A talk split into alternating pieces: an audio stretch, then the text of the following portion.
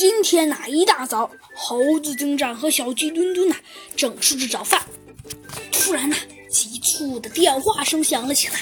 猴子警长先是一愣，然后以他那矫捷的身躯啊，一下子就跑到了电话面前，一把抓起了电话，问道：“喂，是谁？”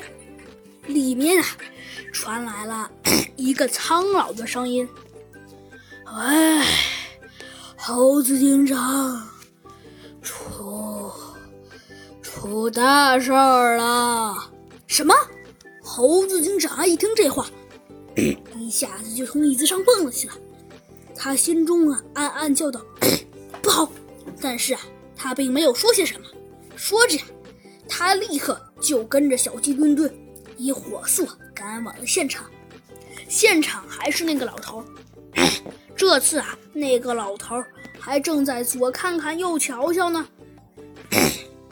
哎，奇怪，他们怎么还不来？哎，真是的，再不来，我可就要等得不耐烦了。哎，还不来，还不来，真是的！这个人哪一看，早就等的眼看就要气炸了，可是他还是迟迟没有看到那种身影。会不会是？会不会是？我会不会是我太激动，看看错了？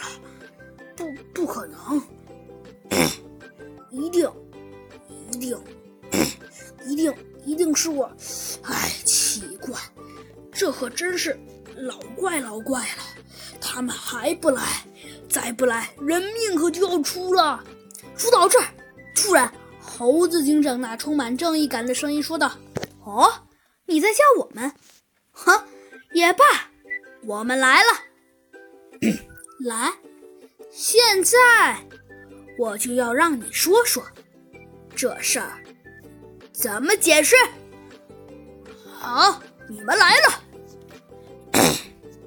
哎，好，太棒了，你们终于来了。